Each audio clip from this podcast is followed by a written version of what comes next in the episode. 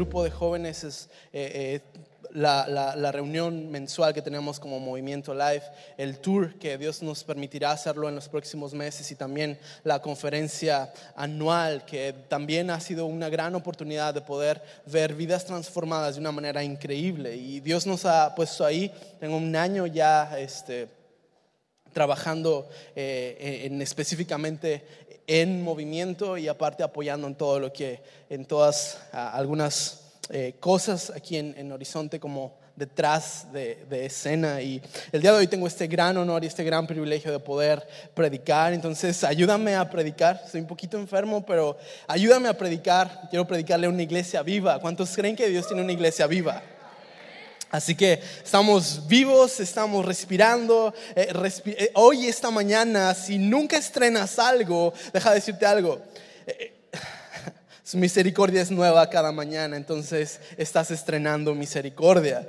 Si en Navidad no te regalaron nada, si en Reyes o en cualquier cosa no te regalaron nada, Dios te regala misericordia cada mañana y es nueva. Entonces, eso es un gran motivo de gozo. Eh, acompáñame a Juan capítulo 6, verso 1.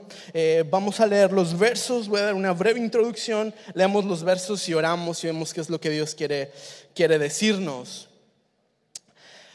En Juan vemos los primeros milagros de Jesús. Vimos el primer milagro de Jesús a- cambiando o, haciendo este gran milagro de el agua convertirla en vino. Y vimos el segundo milagro de Jesús lo vemos en Juan eh, sanando Jesús sanando al hijo de un centurión o de un general y en el tercer milagro de Jesús podemos ver que Él es sanando a un eh, paralítico en Bethesda. Y ese cuarto milagro de Jesús sería el cuarto milagro de Jesús, pero sería el primer milagro masivo. Y por lo, por lo mismo que es el primer milagro masivo de Jesús, aparte es el primer milagro es el primer milagro que está relatado durante los cuatro evangelios. Lo vemos durante eh, los cuatro evangelios relatado de diferente manera. Es como si grabaras algo eh, con multicámara. Es el mismo enfoque, es el, el mismo escenario, es la misma toma, es el mismo encuadre, solo de diferente ángulo y lo puedes percibir de diferente manera. ¿no? E- Este milagro de Jesús, al, ser el primer milagro masivo, también se convierte en uno de los milagros más famosos que Jesús hace y aparte puedes verlo relatado durante cuatro evangelios. Hay otro milagro que aparece... eh, aparece tres veces durante los evangelios, pero es la resurrección de Jesús. Este milagro aparece durante los cuatro evangelios y se convierte en el primer milagro de Jesús que hace masivamente. Todos los demás milagros que Jesús había hecho, había tenido un encuentro personal con cada una de esas personas. Llega Jesús a este lugar y ve a miles de personas y hace un milagro masivo de provisión lo que representaría después el gran milagro masivo de salvación. Jesús hace en ese momento un milagro masivo de proveer pan. Tiempo después Jesús hace el milagro masivo de salvación porque Él era el pan. Así que acompáñame a Juan capítulo 6, verso 1. Leemos los versos y vemos qué es lo que Dios quiere decirnos. Juan capítulo 6, verso 1 dice después, Jesús cruzó al otro lado del mar de Galilea, conocido también como el mar de Tiberias. Una gran multitud siempre lo seguía a todas partes porque veían las señales milagrosas que hacía cuando sanaba a los enfermos. Entonces Jesús subió a una colina y se sentó ahí rodeado de sus discípulos. Ya era casi el tiempo de la celebración de la Pascua judía. Enseguida Jesús vio una gran multitud, vio que una gran multitud venía a su encuentro. Dirigiéndose a Felipe le preguntó, ¿dónde podemos comprar pan para alimentar a toda esta gente? Lo estaba poniendo en- a prueba porque Jesús ya sabía lo que iba a hacer. Felipe le contestó, aunque trabajáramos meses enteros, no tendríamos el dinero suficiente para alimentar a toda esta gente. Entonces habló Andrés, el hermano de Simón Pedro. He aquí, hay un muchachito que tiene cinco panes de cebada y dos pescados. Pero ¿de qué sirven ante esta enorme multitud? Jesús dijo, díganles a todos que se sienten. Así que todos se sentaron sobre la hierba en las laderas. Solo contando a los hombres sumaban alrededor de cinco mil. Luego Jesús tomó los panes, dio gracias a Dios y los distribuyó entre la gente. Después hizo lo mismo con los pescados y todos comieron cuanto quisieron. Será tus ojos, Señor. Gracias, Dios, porque eres bueno. Gracias porque eres santo. Gracias porque podemos acercarnos confiadamente, de que eh, confiadamente a ti sabiendo que tú eres la gran provisión de Dios. Gracias, Señor, por darnos la oportunidad de ser alimentados por medio de tu palabra, Señor, y reconfortados por medio de tu Espíritu. Gracias, Señor, por darnos esta oportunidad de proclamar tu nombre a los cuatro vientos en esta ciudad, en este país, Señor. Gracias, Padre, y ayúdanos a entender que venimos a buscarte, quizá por lo que hemos escuchado de ti, pero Señor, ahora queremos salir de aquí no solamente por lo que hemos escuchado de ti, queremos salir transformados por lo que has hecho en nosotros. Gracias Dios, porque eres bueno. El día de hoy, Señor, también levantamos, Señor, a México en oración, sabiendo de que tú no nos has olvidado y tú estás a punto de hacer cosas increíbles en esta, en esta ciudad y en este país, Señor, y que usarás a México para proclamar tu nombre, Señor. En el nombre de Cristo Jesús, todos decimos, todos decimos. Ok, estoy acostumbrado a compartir con jóvenes, entonces quiero predicarle ahora a una iglesia joven, ¿está bien? ¿Está bien? Yo sé que quizá no, yo no soy joven, no me ves. Todos tenemos un joven adentro. Este, así que sácalo esta tarde y ayúdame, ayúdame a predicar. Cuando estaba preparando este mensaje, eh, vino a mi mente una imagen que no recurrentemente viene. Y, vino, a mi, vino a mi mente y empecé a, ver este pasaje y empecé a estudiarlo y empecé a verlo y, lo veía de diferentes maneras y no tengo muchas memorias con mi papá, pero las que tengo son increíbles. Una de ellas es ayudar a mi papá a hacer algún trabajo. ¿Alguien, ¿Alguien de ustedes le ayudó a su papá o a su mamá a hacer algún trabajo en alguna ocasión? ¿Alguien? Muchos. La algunos dicen a fuerzas le ayudaba, otros sí, pero por aquí hay alguien que le ayudó a su papá fuerzas. Pero todos tenemos ese, ese recuerdo de haber ayudado a tu papá en algo. Y sabes, no es que tu papá quisiera que le ayudaras o tu mamá quisiera que le ayudaras porque fueras inteligente o porque fueras creativo o porque estuvieras fuerte. Porque su inteligencia bastaba, su fuerza bastaba, ¿no? Su creatividad bastaba. Pero era, era, la manera en que ellos te hacían parte de un trabajo. Y al final del trabajo tu papá podía recibir una paga por su trabajo, pero créeme, no tenías ningún crédito. Porque ¿qué era tu fuerza al lado de la fuerza de tu padre? No tendrías ningún, ningún tipo de crédito, es solo la satisfacción de saber que en algo pudiste haber ayudado y que tu padre te miró con ojos de amor y aunque no podías ofrecer nada, él te hizo parte de una obra. Lo que estaba leyendo en estos versos, hay un personaje clave en esta escena que lo podemos ver muy poco y es un niño que no tenía nada más que unos cuantos panes de cebada y unos cuantos peces. La Biblia no nos dice ni su nombre. La Biblia no nos ofrece un, panorama grande de quién era ese niño. En aquel tiempo, si no te habías ganado un nombre dentro de la sociedad, te podían reconocer porque eras de la simiente de, o que eras descendiente de, o eras hijo de. A Jesús mismo le llamaron el Hijo de María, cuando aún su nombre no era reconocido ante la sociedad. Comenzó a hacer milagros y la gente comenzó a, comenzó a seguirlo. ¿Por qué? Porque escuchaban de él y escuchaban que probablemente podría ser un profeta, probablemente podría hacer milagros y escuchaban de él y, se reunían y Recorrían muchos eh, kilómetros para poder llegar con este hombre llamado Jesús. Y Jesús hace este milagro. Y hay un personaje muy clave, muy pequeño. Es un niño pequeño con una provisión pequeña, pero en manos de un Dios grande. Es un niño pequeño, tan pequeño que ni siquiera tiene un nombre, que la Biblia no nos da su nombre, pero dice que es un niño o un pequeñito es parte fundamental del mensaje de esta tarde. Es un niño que, es un niño pobre con una comida de pobre ante una necesidad muy grande. Es un niño pequeño con una comida pequeña ante, ante una cantidad enorme de personas. ¿Y, qué sería este niño ahí? no, no, no es que, que fuera fundamental que este niño estuviera ahí, pero la Biblia lo menciona.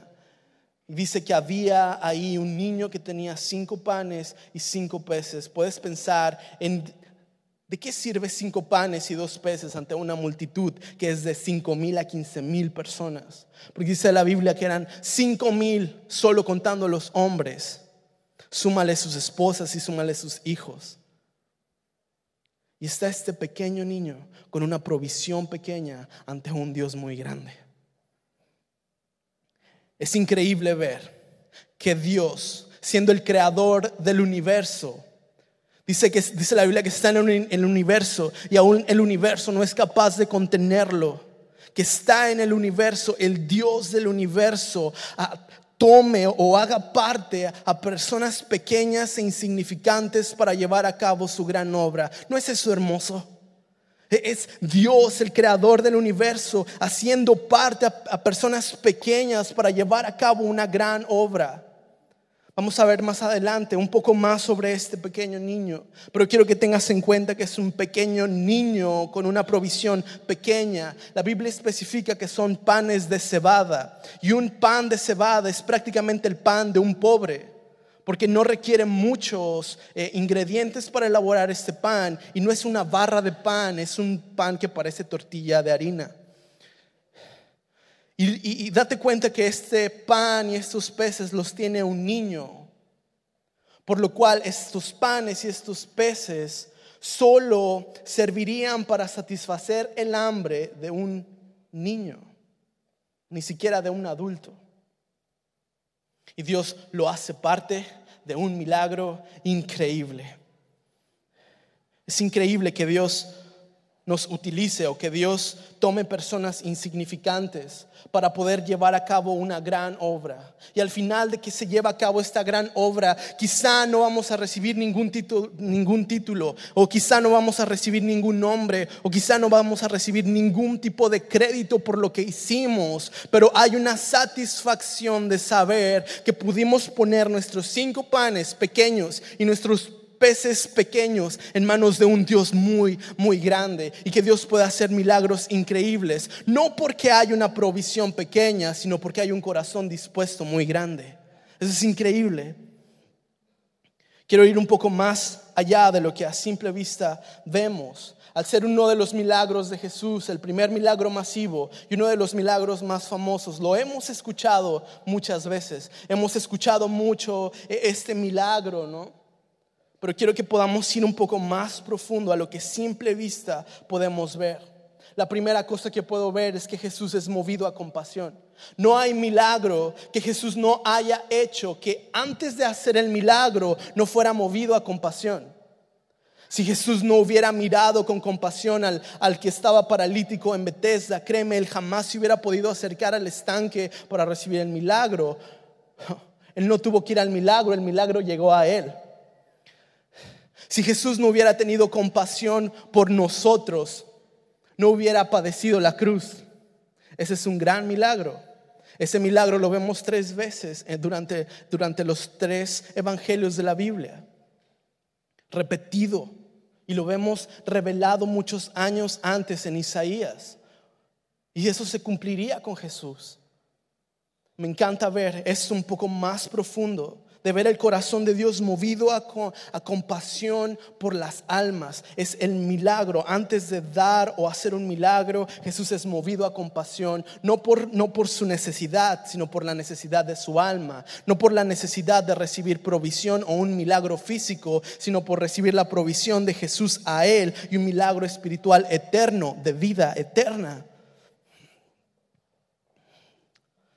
Marcos capítulo 6, verso 34 nos ofrece otro panorama o nos ofrece otra toma de este encuadre, nos ofrece otra escena del mismo encuadre, solo visto de diferente, de diferente ángulo. Dice así, y salió Jesús y vio una gran multitud y tuvo compasión de ellos porque eran como ovejas que no tenían pastor y salió Jesús y vio una gran multitud y tuvo compasión por ellos, porque eran como ovejas que no tenían pastor. ¿Quién diría o quién se imaginaría que en ese preciso momento se estaría cumpliendo lo que podemos leer en Isaías? lo que había sido escrito muchos años antes, en ese momento se estaba cumpliendo. Isaías 53, verso 6 dice que todos nos hemos descarriado como ovejas, cada cual se apartó por su camino. Después dice, mas Jehová cargó en él el pecado de todos nosotros. ¿Quién diría que en ese preciso momento se estaría cumpliendo parte o la primera parte de esta gran profecía? Jesús vio una, una necesidad grande, Jesús vio una multitud grande y él podía simplemente haberlos dejado ir. La pregunta es, ¿cómo podría la fuente de vida dejar a las personas que fueran a buscar quizá un lago donde pudieran satisfacer su sed? ¿Cómo podría el pan de vida dejarlos a esta multitud de personas ir a buscar otro pan lejos de ahí? ¿Cómo podría? Jesús es movido a compasión y se cumple parte de la profecía de Isaías, eh, eh, que nosotros nos hemos descarriado como ovejas, cada cual se apartó por su camino y Jehová los ve ahí. Jesús los ve ahí simplemente como ovejas sin pastor. Dice la Biblia, yo soy el buen pastor, el buen pastor su vida da por las ovejas y va por ellos y hace un milagro de provisión increíble. En el verso 5 dice, enseguida Jesús vino, Jesús vio una gran multitud que venía a su encuentro. Dirigiéndose a Felipe le preguntó, ¿dónde podemos comprar pan para alimentar a toda esta gente? ¿No es interesante cuando Jesús hace una pregunta? Lo vemos en varios milagros, lo, vemos cuando resucita a Lázaro, él le pregunta a María, ¿crees que él puede resucitar? A sus discípulos les hizo preguntas varias veces y me vuela la cabeza pensar cuando Jesús hace una pregunta. Es como, Jesús, tú eres el Salvador del mundo, eres el Hijo de Dios, Eres el creador del universo. ¿Sabes lo que pienso antes de que lo pienses? ¿Por qué me preguntas a mí? Le preguntó a Felipe, ¿dónde crees que haya pan para poder alimentar a todas estas personas? ¿Sabes? Jesús no le estaba preguntando a Felipe porque no sabía qué hacer o porque Jesús estuviera buscando un consejo. Jesús no le está diciendo, oye Felipe, ¿dónde crees que sea bueno comprar el pan? Vamos a Costco, vamos a Walmart. No, Jesús no estaba cuestionando dónde será bueno conseguir el pan, a dónde iremos por el pan. Lo que Jesús estaba haciendo en ese momento es ver en dónde la gente ponía a Jesús. Felipe empieza a hacer cuentas y dice, mm, más o menos ocupamos como 200 denarios, cada denario corresponde a un día de trabajo, entonces tenemos que ir a trabajar 200 días, regresar y ni aún así nos alcanzaría para empezar a darles pan. Estamos hablando de que se tardarían meses para poder satisfacer el hambre de estas personas. Y ni aún así podrían comenzar a darles pan. Jesús hace esta pregunta, ¿dónde crees que podamos encontrar pan? Jesús le hizo esta pregunta a, a Felipe. Es, ¿dónde tú crees que podemos encontrar pan? ¿Has caminado conmigo has visto los milagros, has caminado conmigo, me has visto obrar, me has visto hablar, me has visto sanar. ¿Dónde tú crees que podemos encontrar pan? ¿Dónde tú crees que podemos encontrar pan? Estamos hablando de alguien que caminó con Jesús. Jesús no está pidiendo un consejo. Jesús está viendo su corazón. Quiere saber dónde o qué parte en la vida de Felipe o en los planes de Felipe Jesús va a estar. Felipe empieza a sacar cuentas. Felipe empieza a decir, ocupamos 200 denarios. Ocupamos ir a trabajar 200 días y regresar. ¿Sabes? No es problema que Felipe haya hecho cuentas o planes a futuro. El problema es que en sus planes a futuro no puso a Jesús. No es problema que Felipe haya hecho cuentas. Es bueno tener una persona que le gustan las cuentas en tu equipo. Es bueno. El problema es que en las cuentas que Felipe hizo, restó a Jesús. El problema no es que hizo planes, el problema es que Jesús no era el centro de sus planes. El problema no es que Felipe hizo ecuaciones, es que Jesús no era el centro de esas ecuaciones. Y Jesús lo sabía. Jesús empieza, empieza a, decirle, ok, ¿cómo crees que podemos conseguir pan? ¿De dónde crees que podemos conseguir pan para todas, estas, para todas estas personas?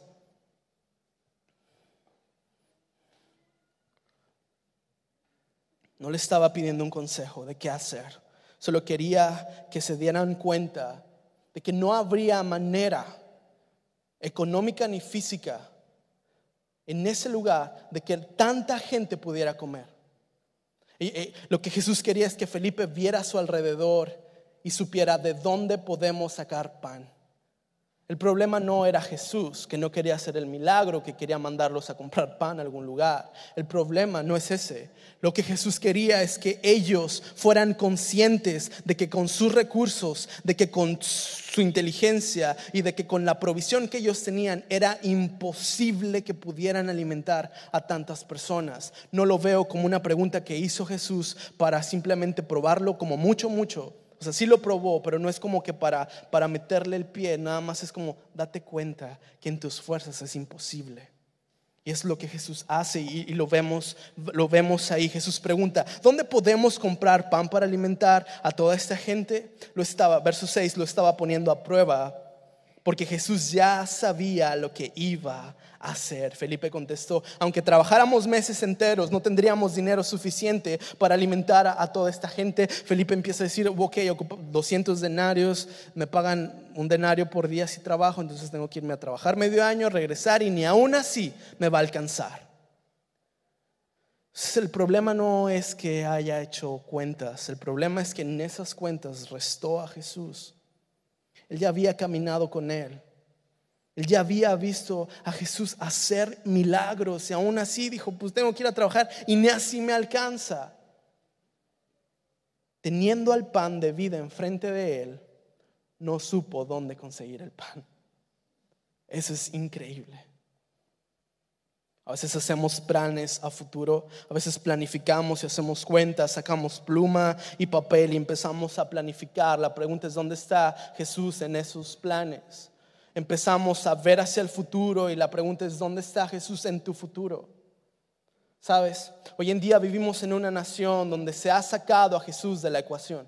Vivimos en un país bajo un gobierno que ha sacado a Jesús o que ha arrestado a Jesús de la cuenta, que han sacado a Jesús de los planes. ¿Por qué digo esto? Hace unos días veíamos con tristeza un niño en un salón de clases en Monterrey que se levanta, dispara contra sus compañeros, contra su maestra, contra otros compañeros y al final se mata él mismo. Eso parte mi corazón. Eso lo vemos con tristeza y, decimos, eso es México, eso es México. Si, si me conoces cercanamente, sabes que una de las cosas por las cuales eh, eh, estamos aquí, uno de los planes a futuro que está en nuestro corazón es llevar a movimiento a prepas y universidades en México, empezando por Baja California. Y ha sido difícil. Sabes, el problema es que estamos en una nación donde se ha arrestado a Jesús hay un problema y a todo problema hay una esperanza y hay una solución. Hemos sacado a Jesús de la ecuación, pero en medio de un mundo y en medio de un país que saca a Jesús de la ecuación, la iglesia puede ser el megáfono que en medio del desierto se para y grita, hey, Jesús nunca ha sido la última opción. De hecho, Jesús es la única alternativa. Jesús no es la última opción que tenemos. Jesús siempre ha sido lo primero que debemos recurrir. Y habría cambios en medio de un mundo que todo mundo saca a Jesús de la ecuación, que todo mundo saca a Jesús de los planes. Es tu oportunidad y mi oportunidad de levantar el nombre de Jesús y decir, Él no es la última opción, Él es la única alternativa. Ese es el mensaje que tenemos. Se ha sacado a Jesús de la ecuación. Verso 8 dice, entonces habló Andrés, el hermano de Simón Pedro. Aquí hay un muchachito Aquí hay un muchachito que tiene cinco panes de cebada y dos pescados. Pero ¿de qué sirven ante esta enorme multitud? Explica y especifica exactamente que son panes de cebada. Y deja ver que estos panes de cebada era la comida de un pobre y era la comida de un niño pobre. Era una provisión pobre para una gente necesitada. El milagro no se basa en una provisión pobre o en un niño pobre, sino en un corazón dispuesto, agradecido y rico. El, milagro de Jesús no comenzó simplemente viendo a las personas en necesidad. El milagro, eso fue compasión. El milagro comenzó cuando un corazón pobre y pequeño se dispuso a entregar lo que tenía para que miles pudieran comer y satisfacer su hambre. Eh, eh, el gran milagro comenzó con una provisión pequeña. La gran provisión increíble de comer cinco mil, de cinco mil a quince mil personas, comenzó con un corazón dispuesto, comenzó con un corazón rendido, comenzó con un corazón que dijo, ahí está. No vemos ningún crédito que se le da a este niño ni su nombre, ni hay un diálogo donde él dice y me los regresan al final. No hay ningún diálogo donde él dice, ¿y por qué los míos? ¿Ya buscaron otros? O sea, no. Solo dice, ahí hay un muchachito con cinco panes y con dos peces. Jesús dice, tráiganlo. El niño no dice nada. Tampoco recibe ni crédito ni nombre. Yo le llamaría un héroe anónimo. Creo que Horizonte y, esta iglesia es, es como el, este niño. Creo que somos como, como este niño. Desde el último mensaje, Pastor Jonathan habló sobre eh, eh, el, el, perfume que es derramado a los pies de Jesús. Luego Emerson la semana pasada, haciéndolo increíble, nos habló y nos inspiró de no vivir entre la primera y la tercera flecha, sino que demos todo cuando Dios nos ha pedido las seis flechas, de no vivir vidas limitadas y de entregarlo todo. Y ahora esto es parte de esta serie que vemos a un corazón simplemente no con mucho, con poco, pero dispuesto inició un milagro con una provisión pobre, inició ahí el milagro.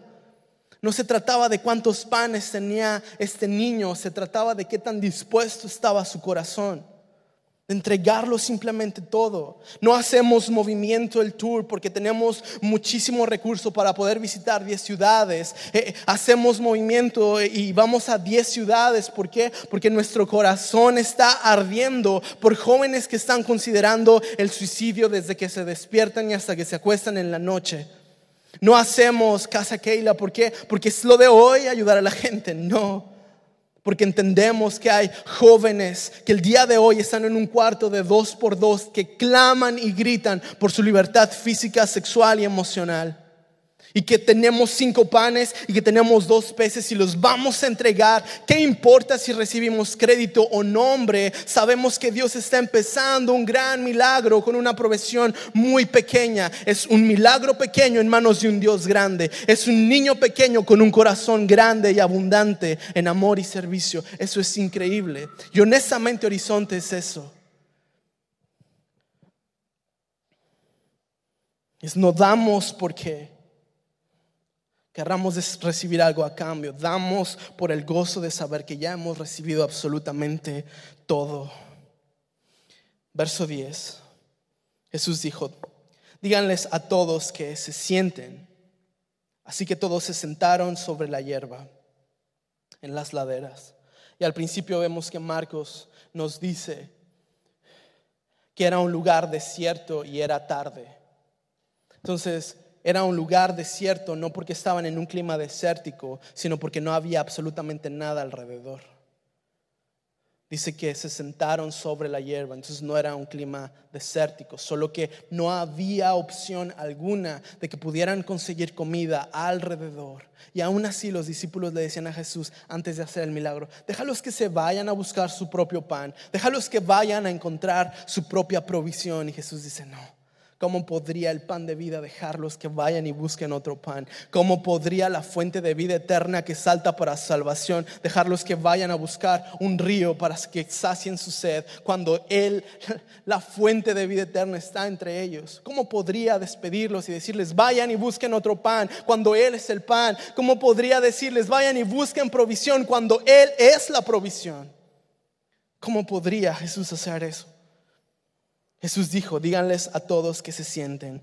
Así que todos se sentaron sobre la hierba en las laderas. Solo contando los hombres sumaban alrededor de cinco mil. Luego Jesús tomó los panes, dio gracias a Dios, los distribuyó entre la gente. Después hizo lo mismo con los pescados. Y todos comieron cuanto quisieron. Y ahí termina el milagro. Suena simple, Suena, ya lo he escuchado, ya, de hecho me lo sé. Oh, Pero estamos enfrente de algo muy increíble. Jesús dice, la Biblia dice que Jesús oró y dio gracias. Se oró por los panes, pero lo que estaba en el corazón de Dios no eran los cinco panes y los dos peces, cuando Jesús ora, lo que está en su corazón es cada una de las personas que iban a ser alimentados por este pan y por estos peces. Estando en la cruz, Jesús dijo, consumado es. Jesús orando a su Padre en el cielo, dijo, consumado es, pagado por completo. Jesús no simplemente oró por los judíos, Jesús oró por cada una de las personas que pisaran la faz de la tierra. Jesús no simplemente oró y dijo, consumado es, pagado por ellos y medio abrió los ojos y dijo, ¿ellos cuántos? No, Jesús no dijo, hey, abonado es, pagado a medias. No, Jesús dijo, pagado es, es consumado es, pagado por completo. Él no abonó a tu cuenta, Él no abonó a tu pecado, Él pagó de una vez y por todas nuestro pecado. En ese momento cuando Jesús levanta los panes y ora, no está orando por los panes en sí, está orando por las personas que van a ser alimentados por los panes. En la cruz Jesús no agradece y dice, pagado es por los que son judíos, dice, pagado es por cada persona que nazca en esta tierra, nace con esperanza, la esperanza de que nací y morí y resucité resucité por ellos. Vamos, eso es el corazón de Jesús.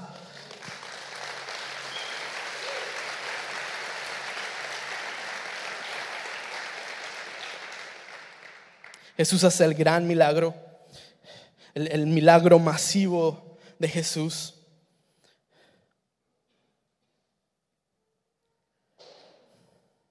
Jesús no solo oró por los panes, oró por los corazones.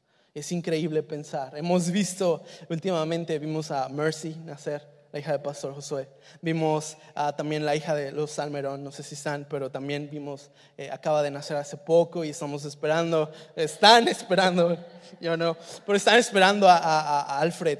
Eh, están esperando también a su bebé y hemos visto todo eso y dices, wow, ¿y qué tiene que ver? tiene que ver mucho. Porque cualquier persona que pise la faz de la tierra nace con esperanza. Jesús estando en la cruz consumado es pagado por completo. Los que nacieron, los que nacerán y los que van a venir y van a pisar esta tierra nacen con esperanza. Y si tú llegaste aquí diciendo que la verdad es que no tengo mucha esperanza. Tienes que entender que aunque en esta vida se te termine toda la esperanza, aún así todavía te queda la esperanza de una nueva vida, de una eternidad con Dios, de estar juntamente con Él, aunque no tengas nada de esperanza. Es increíble ver eso, porque las personas que comieron y se alimentaron de los panes, sí comieron de una oración que Jesús hizo, pero Él no, no oró por los panes, solo oró por los corazones. Jesús no murió solo por los judíos, murió por todo ser humano. Eso es esperanza eso me encanta. Y pasa este gran milagro, un gran milagro. Dice que comieron cuanto quisieron. ¿Alguien aquí ha ido a una comida o una fiesta donde me ha tocado y, estar en eventos donde se regala comida y me toca ser el que no alcanza? No sé si a ti también, pero, pero ¿te ha tocado ir a una fiesta y que sobre comida? Tendría que haber sido una comida muy fea o tendría que haber sido muy pocas personas. Ok, me sobró comida porque vinieron pocos. Pero en este momento comieron todos los miles que estaban ahí y aún más. No sé si has hecho comida y se te ha quedado y dices, pues, bueno, ¿estuvo fea o qué pasó? Dice que comieron cuanto quisieron y aún sobraron 12 canastas. Eso es provisión. Eso es vida, eso es, eh, eh, eso es una abundancia hasta que sobreabunda. Eso es no solo llenar la vasija, eso es rellenarla hasta que, hasta que desborda.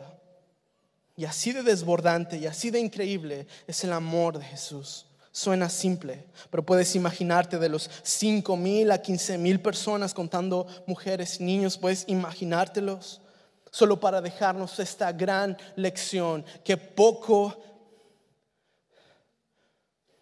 que poco es mucho si Dios lo bendice. Pero mucho no dura si Jesucristo no es el sentido y el centro de lo que hacemos. Poco en manos de Dios se vuelve muchísimo, pero de ti, de mí depende eso mucho, direccionarlo a Jesús para que eso mucho siga siendo mucho.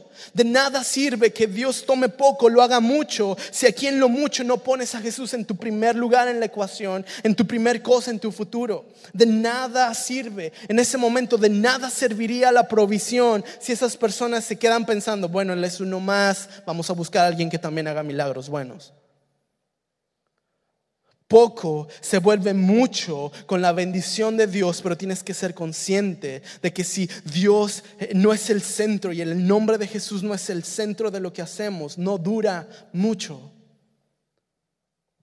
Puedes estar seguro de que en Horizonte buscamos que Jesús sea el centro y sentido de cada cosa que hacemos ponemos nuestros panes y ponemos nuestros peces y no solo decimos, ok, bueno, eso es lo que me sobró. No, eso es lo único que tengo. Úsalo por favor, Señor.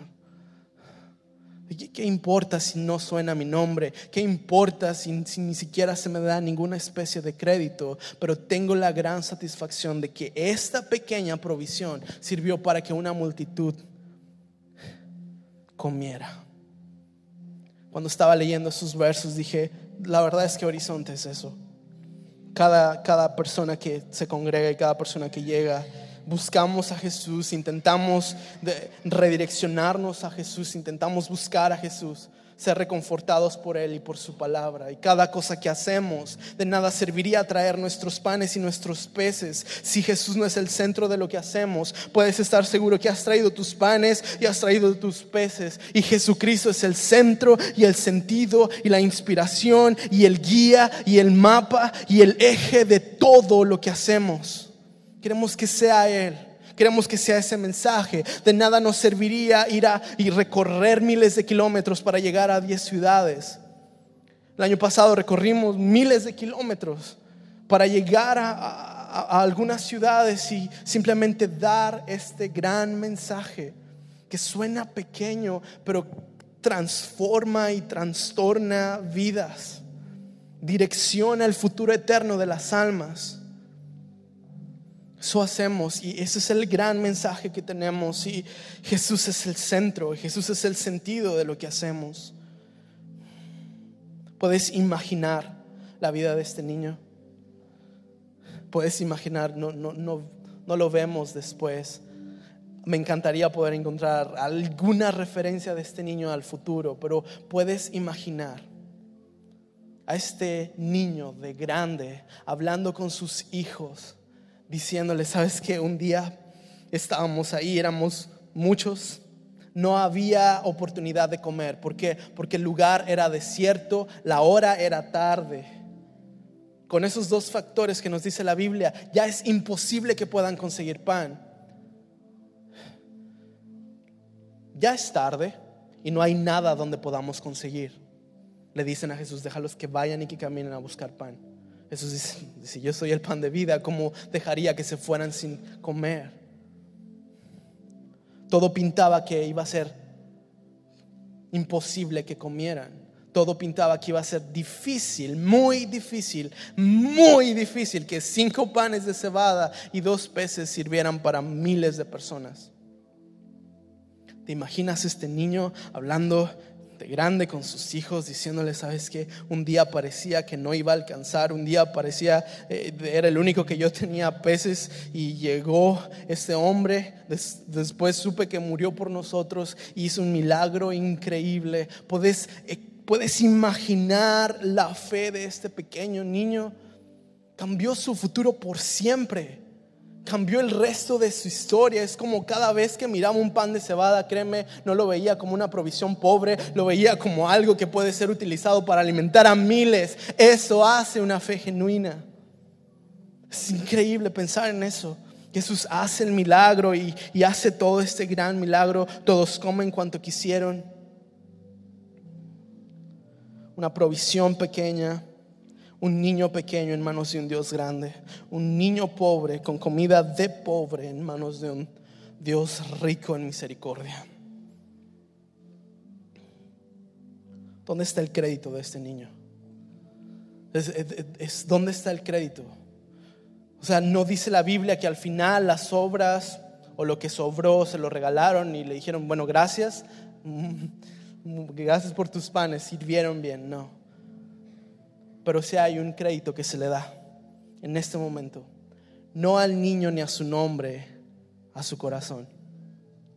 No al niño y a su nombre, sino a su acción. No al niño y a su descendencia, sino a su disposición para amar con lo que tenía. Verso 12 dice, una vez, una vez que quedaron satisfechos, Jesús les dio a sus discípulos les dijo a sus discípulos, ahora junten lo que sobró para que no se desperdicie nada. Ojo, no se desperdicie nada. Entonces ellos juntaron las sobras y llenaron doce canastas con los restos que la multitud había dejado de comer de los cinco panes de cebada. Quizá no recibió nombre, quizá ni se le dijo, oh, ¿de dónde salió el pan? Pues de un niño. No el milagro comenzó, el milagro salió sí del poder de Dios, pero comenzó con un niño que dio sus panes y dio sus peces.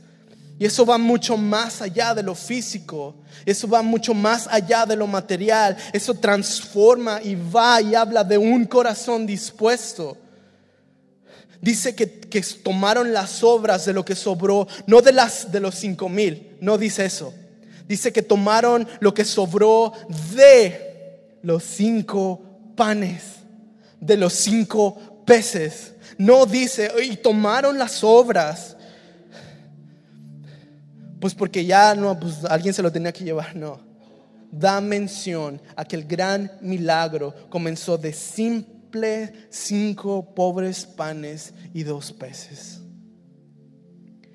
Ese es el crédito suficiente que este niño pueda recibir.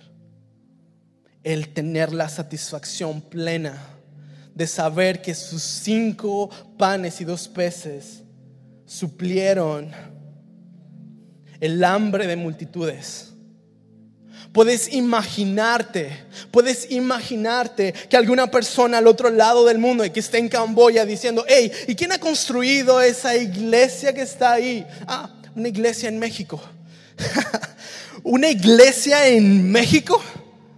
y que se meta a internet y que empiece a buscar México y le salga gasolinazo y, y Peña Nieto y, los queremos, vivos los llevaron, vivos los que 53 y todo eso.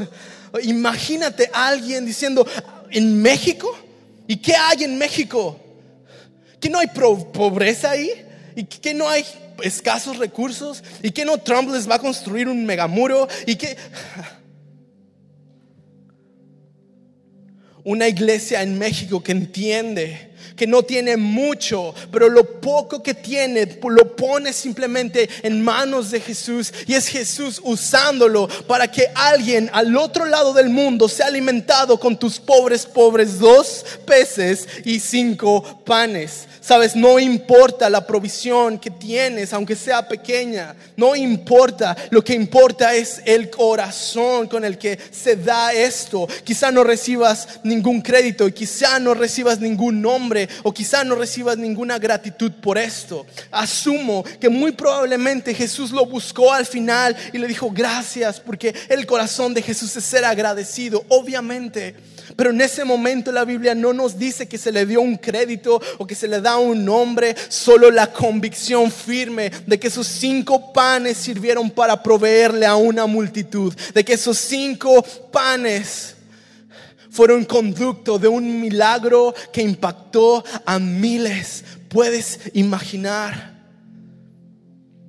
Puedes imaginar a una mujer que esté en un cuarto de dos por dos gritando por su libertad sexual, gritando por su libertad física, gritando por su libertad emocional y que llegue alguien y diga, hey, hay una iglesia que tiene cinco panes y que tiene cinco peces y que te quieren dar educación y que te quieren, y que te quieren sembrar esperanza y que te quieren dar libertad no solo física, sexual y emocional, sino una libertad completa y verdadera a través de Cristo Jesús.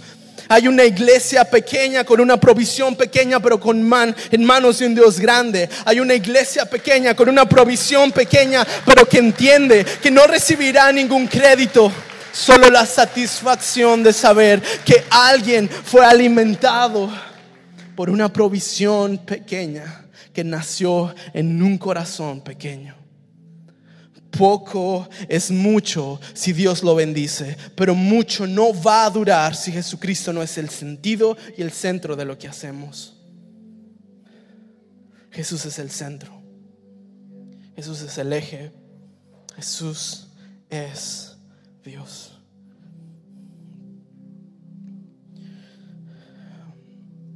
Una vez que quedaron satisfechos, verso 12, Jesús les dijo a los discípulos, ahora junten lo que sobró para que no se desperdicie nada. Entonces ellos juntaron las sobras y llenaron las doce canastas, llenaron doce canastas con los restos que la multitud había dejado después de comer de los cinco panes de cebada, de los cinco panes de cebada vuelve a mencionar la cebada, vuelve a mencionar ese, producto que no era de gran calidad. La gente, al ver la señal milagrosa de que Jesús había hecho, exclamó, no hay duda de que este es el profeta que esperábamos. Puedes imaginarte a Jesús escuchando, no hay duda de que Él es el profeta que esperábamos. Y Jesús, ¿el profeta? ¿Es en serio? O sea, hello el profeta que esperabas. Soy tu salvador. El profeta que me vas a seguir y me quieres hacer rey porque te di pan, no porque soy el pan. El profeta que esperaban. Y vemos más adelante que dice esto. Jesús subió. Jesús vio que estaban dispuestos a hacer, hacerlo. Rey a la fuerza se escabulló hacia las colinas él solo. La gente había recibido la provisión, pero no habían entendido el mensaje de la provisión. La gente había recibido el milagro, pero no habían entendido el mensaje por medio del milagro.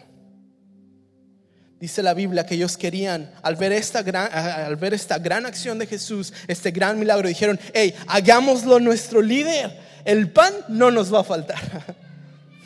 La comida básica no nos va a faltar. Hagámoslo el líder. Así como siguieron nuestros antepasados a Moisés, así podemos seguir a este nuevo profeta. Así como eh, eh, el otro profeta dio pan a nuestros antepasados y hizo descender pan del cielo. También él hizo y, pescado.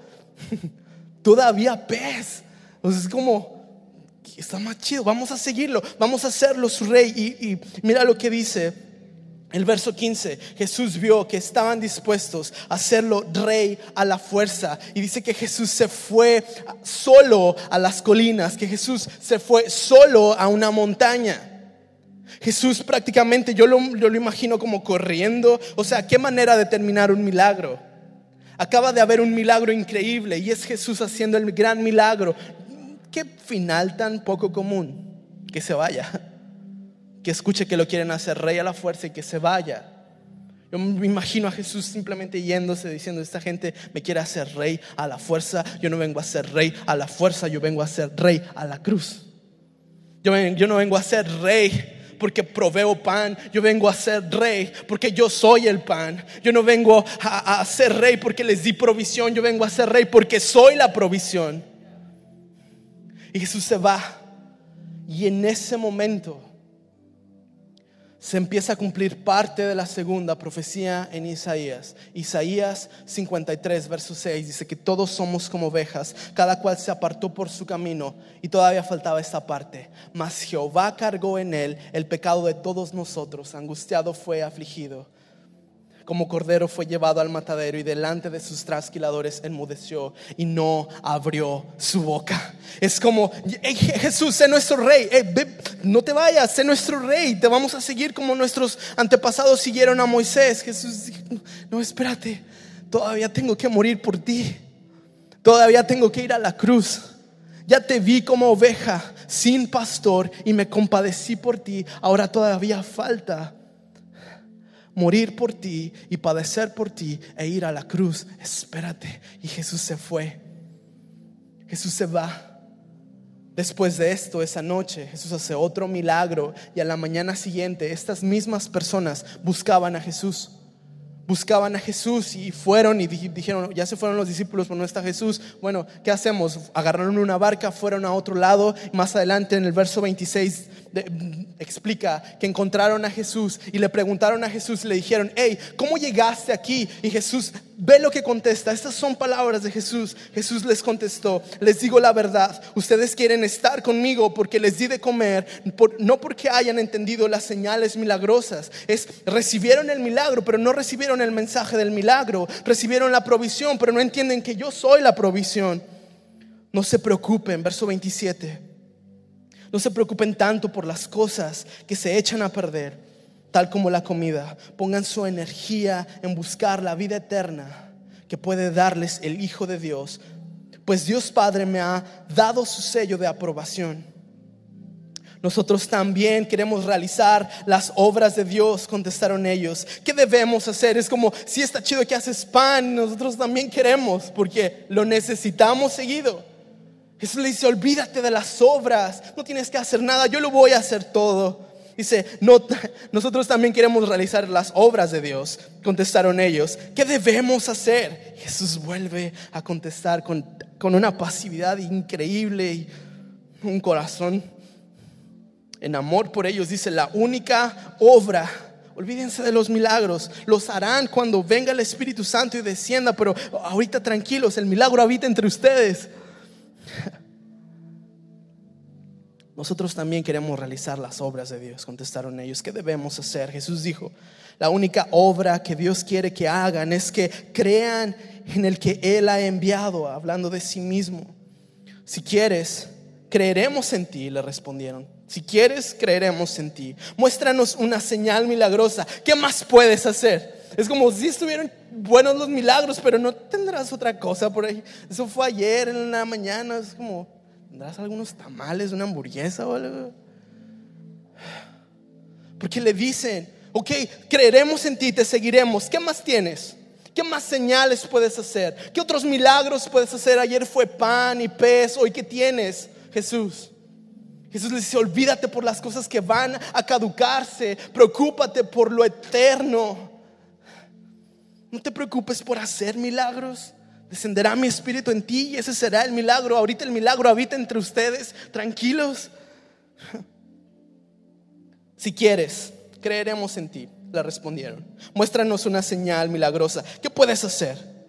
Después de todo, nuestros antepasados comieron maná mientras andaban en el desierto. Las escrituras dicen, sabían las escrituras porque lo mencionan, dicen, las escrituras dicen, Moisés les dio de comer del cielo. Jesús les respondió, les digo la verdad, no fue Moisés quien les dio eh, pan del cielo, fue mi Padre. Y, y ahora Él les ofrece el verdadero pan del cielo, pues el verdadero pan de Dios es el que desciende del cielo y da la vida por el mundo. Señor, le dijeron, danos ese pan todos los días. Probablemente pensando en el pan físico. Jesús es como cuando alguien saca la última pieza de ajedrez y dice, ¡pum! Yo soy el pan de vida. Explotó la cabeza. Ellos buscaban, Jesús, danos el pan, danos el pan. ¿Estás hablando de pan? Ok, danos el pan. Sí, queremos que caiga del cielo fácil. Ya nomás ponemos la mano y venga tu reino. No se preocupen por eso el pan ya cayó del cielo y soy yo. Yo soy el pan de vida. Yo soy el pan de vida. ¿Sabes? Esta gente empieza a decirle a Jesús, hey Jesús, pues mira, como nuestros antepasados estuvieron con Moisés porque les dio pan, así te vamos a seguir a ti, sé nuestro líder. Danos ese pan diario, dánoslo. Entonces le dice, ok, yo soy el pan y descendí del cielo. Yo soy la provisión y descendí del cielo. Y si no me crees, tengo el sello de aprobación de Dios. ¿Sabes? El problema es que ellos volteaban a ver al cielo esperando la gran provisión de Dios. Ellos volteaban a ver al cielo y bueno, ¿a qué hora va a caer el pan? Porque ya se hace tarde y tengo hambre. No es como, ¿a qué hora va a caer el pan? Ellos miraban al cielo esperando un milagro y, y olvidaron que la provisión de Dios ya habitaba entre ellos. ¿Sabes? Ellos volteaban a ver al, cielo y dicen, ok, ¿a qué hora cae el maná del cielo? Ellos volteaban al cielo esperando un milagro. Ellos volteaban al, al cielo esperando la provisión y olvidaron que la provisión ya habitaba entre ellos. Muchas veces el problema es que volteamos y decimos, ¿A qué hora caerá el pan? ¿A qué hora llegará la provisión?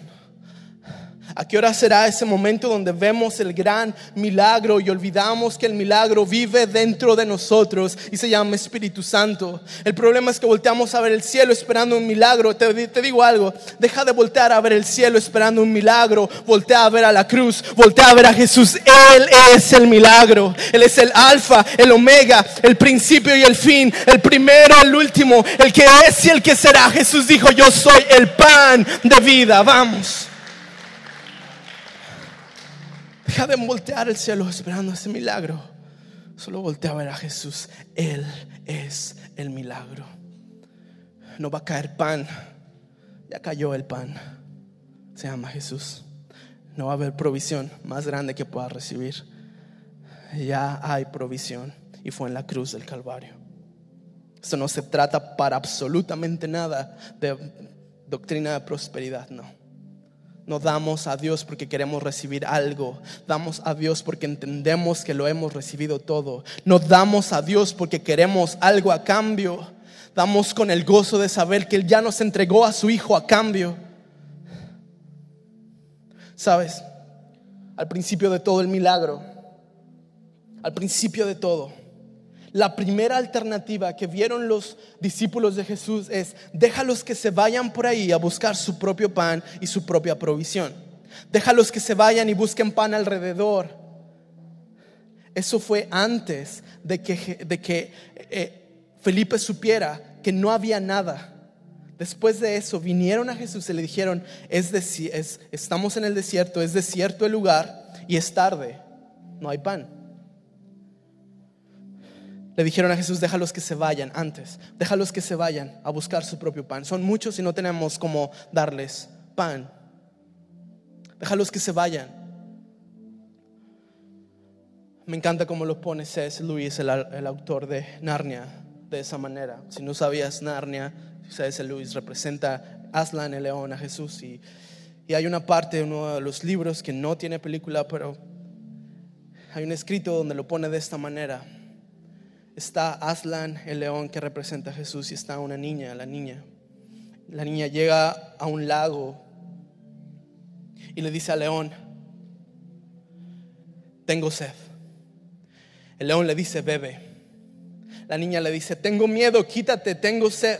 El león le dice, bebe.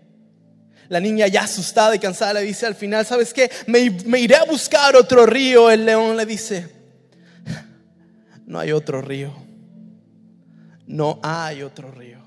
En ese momento los discípulos le dicen a Jesús, hey Jesús, déjalos que se vayan a buscar su provisión. ¿Cómo podría el Hijo de Dios, cómo podría, siendo Él el pan de vida, dejar a la multitud que se vaya a buscar otro pan, que quizás sacie su hambre por unos cuantos, unas cuantas horas? Jesús quería no solo saciar su hambre física, sino direccionar su alma a una eternidad con Él por siempre y para siempre y saciar su alma. No quería solo saciar su hambre física y momentánea, sino saciar su hambre eterna.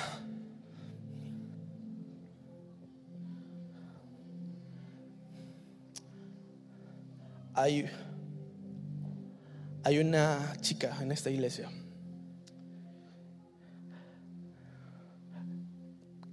Casa Keila empezó en un corazón, en varios corazones que no concilian el sueño de saber que alguien clama y grita por una libertad. Casa Keila comenzó con una pequeña casa a las orillas de Ensenada de una persona que entendió. Tengo una casa en ruinas que nunca voy a usar. Que nadie quiere vivir, nadie viviría ahí.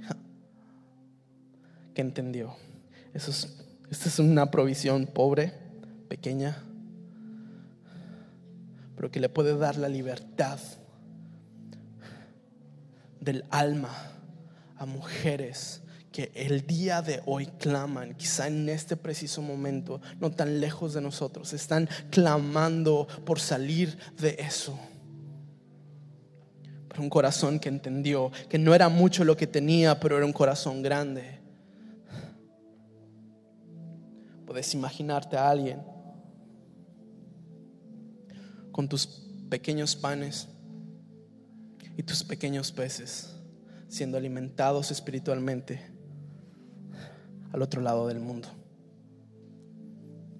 Puedes imaginar que estos pequeños panes y estos pequeños peces que tenemos sirven para que alguien mande un mensaje diciendo, hey, el día que fui a movimiento, el día que estuve por ahí, este, me desperté considerando el suicidio. Gracias a Dios por su vida y por lo que están haciendo. Gracias por ese mensaje. Gracias por ser genuinos, gracias por ser reales, gracias por dejarse usar por Dios. Es una iglesia que entiende que no tenemos mucho, pero lo poco que tenemos lo podemos poner ante las manos de Dios, sabiendo de que poco es mucho si Dios lo bendice, pero queremos estar seguros que mucho no dura si Jesucristo no es el sentido y el centro de lo que hacemos. Jesús es el centro. ¿Cómo podría, cómo podría este hombre llamado Jesús, el Salvador del mundo, ver a la gente hambrienta y dejarlos ir con hambre? ¿Cómo podría la fuente de vida eterna que salta para salvación, decirles, vayan y busquen un, lago, vayan y busquen un río, quizá puedan saciar su sed. ¿Cómo podría dejarlos ir igual? ¿Cómo podría el Salvador del mundo tener un encuentro con las personas y no transformar todo su futuro? ¿Cómo podría Jesús tener un encuentro contigo y dejarte tal y como estás? ¿Cómo podría este mensaje ser tan increíble y callarlo? ¿Cómo podría este mensaje ser la cura y la salvación de todo el universo y escondernos como si tuviéramos la cura del cáncer y esconderlo. ¿Cómo podría este mensaje ser proclamado y no transformar vidas? ¿Cómo podríamos tener este mensaje y callarlo? ¿Cómo podría Jesús, viendo la necesidad, retirarse e irse? ¿Cómo podría Jesús ver la necesidad de las personas, darle las espaldas e irse? Jesús no da la espalda, Jesús dice, el buen pastor su vida da por las ovejas, voy por ellos y no me importa nada si no nomás tenemos dos panes y dos y unos cuantos peces, cinco panes y unos cuantos peces. No importa, vamos, lo ponemos en manos de un Dios grande y Él suple y Él provee y Él transforma vidas. Esto no se trata de hombres y mujeres desesperados por ser vistos y reconocidos. Jesús recurrió al anonimato para poder ser útil. Este niño no recibió ningún tipo de crédito, ningún tipo de nombre, no se le menciona absolutamente nada, pero la provisión que empezó ahí con unos pocos panes y unos pocos peces, comenzó esta gran provisión a miles con un corazón dispuesto y entendiendo que quizá no tengo nada o quizá no tengo mucho, pero en manos de Dios transforma a miles de personas. Es el gran, gran mensaje de la provisión de Dios. Un corazón que entiende que quizá no tenemos mucho que ofrecer, pero créeme, tenemos este mensaje y mientras haya aire fluyendo dentro de nuestros pulmones. Y mientras Dios no nos cierre la garganta, lo vamos a proclamar y lo vamos a dar y lo vamos a predicar. Porque ese mensaje es el mensaje de salvación. Es el mensaje eterno.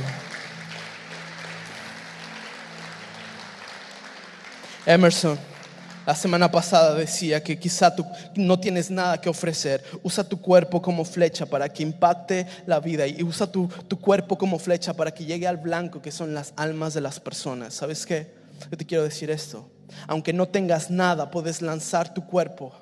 Aunque no tengas absolutamente nada, puedes lanzar tu cuerpo y que alguien tenga que saltar sobre tu cuerpo para que llegue al vacío que alguien primero tenga que saltar sobre ti para que esa persona se pierda y pierda su eternidad. Que alguien primero tenga que saltar sobre tu cuerpo y que le cueste saltar sobre tu cuerpo para que esa persona se pierda. No sé tú, pero estamos lanzando nuestro cuerpo a las personas para que tengan que saltar por nosotros antes de que lleguen al vacío. Las personas seguían a Jesús por lo que escuchaban que hacía, no por la convicción de lo que Él era. Las personas llegaban ante Jesús porque decían, Él hace milagros, pero no entendían que Él era el milagro. Ellos buscaban a Jesús. Hey, pues aparece pan, sana enfermos, cura paralíticos, ¿qué más tendrá? Venían por lo que habían escuchado y se fueron con lo que habían experimentado. Queremos que cada persona que cruza esa puerta venga, quizá por lo que ha escuchado de Jesús, pero salga transformado por, por lo que ha experimentado con Jesús. No quiero terminar este mensaje sin darte la oportunidad de recibir la provisión de Dios para salvación. No hay nada que te podamos dar. No hay nada que podamos darte y ofrecerte que no sea un mensaje eterno que direccione tu vida y tu alma hacia una eternidad con Él. No hay nada que podamos darte. vienes cada domingo. Quizá invitaste a alguien. Lo más hermoso que te podamos ofrecer es este mensaje que te va a dar esperanza no solo para tu vida en esta tierra, aunque se te acabe la esperanza en esta vida, aún te queda la esperanza de una nueva vida. Aunque en esta vida no tengas la mínima esperanza, aún en el momento donde no tienes esperanza, todavía te queda la esperanza de una nueva vida. Y no quiero terminar este mensaje sin darte la oportunidad de recibir la provisión, entendiendo de que no hay cosa mayor que puedas recibir en esta vida que no la hayas recibido ya. Entendiendo de que no hay regalo más grande en esta vida que puedas recibir que no se te haya dado ya, pero tienes que saber, hey, lo tienes, tienes el regalo, solo tómalo. ¿Por qué no cierras tus ojos y si, si quieres recibir esta provisión, entendiendo de que no hay cosa más grande que puedas recibir que no es la provisión de Dios? Por favor, solo levanta tu mano, quiero orar por ti. Solo levanta tu mano, veo las manos, gracias. Solo cierra tus ojos, Señor. Gracias, Dios, porque eres bueno. Gracias, Señor, porque el día de hoy entendemos que quizá no tenemos mucho, pero tenemos este gran mensaje y no lo vamos a callar y no lo vamos a ocultar. En un mundo donde todos sacan a Jesús de la ecuación, queremos ser ese megáfono que en medio del desierto clama el nombre de Jesús y dice, Jesucristo no es la última opción, Jesucristo siempre ha sido la primera alternativa, la primera solución la única alternativa. Entendemos que Jesús es lo primero, que Jesús es lo mejor y que Jesús es el único Hijo de Dios, el único nombre dado a nosotros en el cual podemos encontrar salvación y un juez justo, fiel y verdadero. Padre, gracias por cada una de las personas que tienen su mano alzada, que el día de hoy han entendido que no hay regalo más grande que puedan recibir, que no hayan recibido ya Gracias, Señor. A todos los demás que somos parte de esta iglesia, que somos parte más que de una institución, más que de un logo, más que de una, un templo, más que de unas paredes, Señor, que somos parte de un cuerpo de Cristo, que entendemos que quizá no tenemos mucho, pero lo poco que tenemos lo ponemos en manos de un Dios grande, sabiendo de que poco es...